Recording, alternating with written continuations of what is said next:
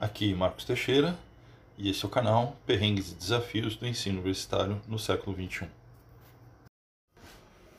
Formação nunca ajudou no primeiro emprego, mas vai determinar como você vai se aposentar.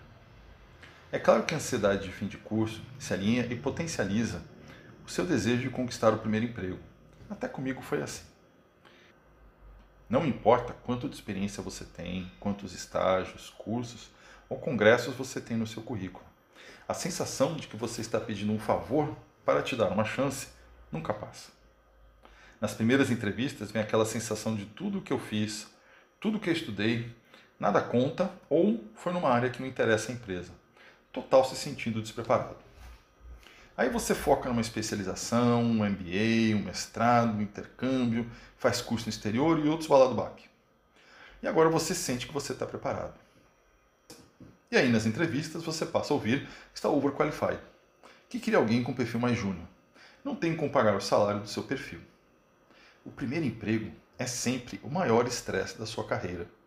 Você vai ter que provar para você mesmo e para o seu empregador que você vale a oportunidade de mostrar o seu próprio valor. Nessas horas, cursos, mestrados, doutorados não ajudam, meio que atrapalham. Quando estava ao fim do meu mestrado, numa entrevista para tradutor e intérprete numa firma de engenharia, meu futuro gerente soltou que meu mestrado era matar mosquito com um tiro de canhão.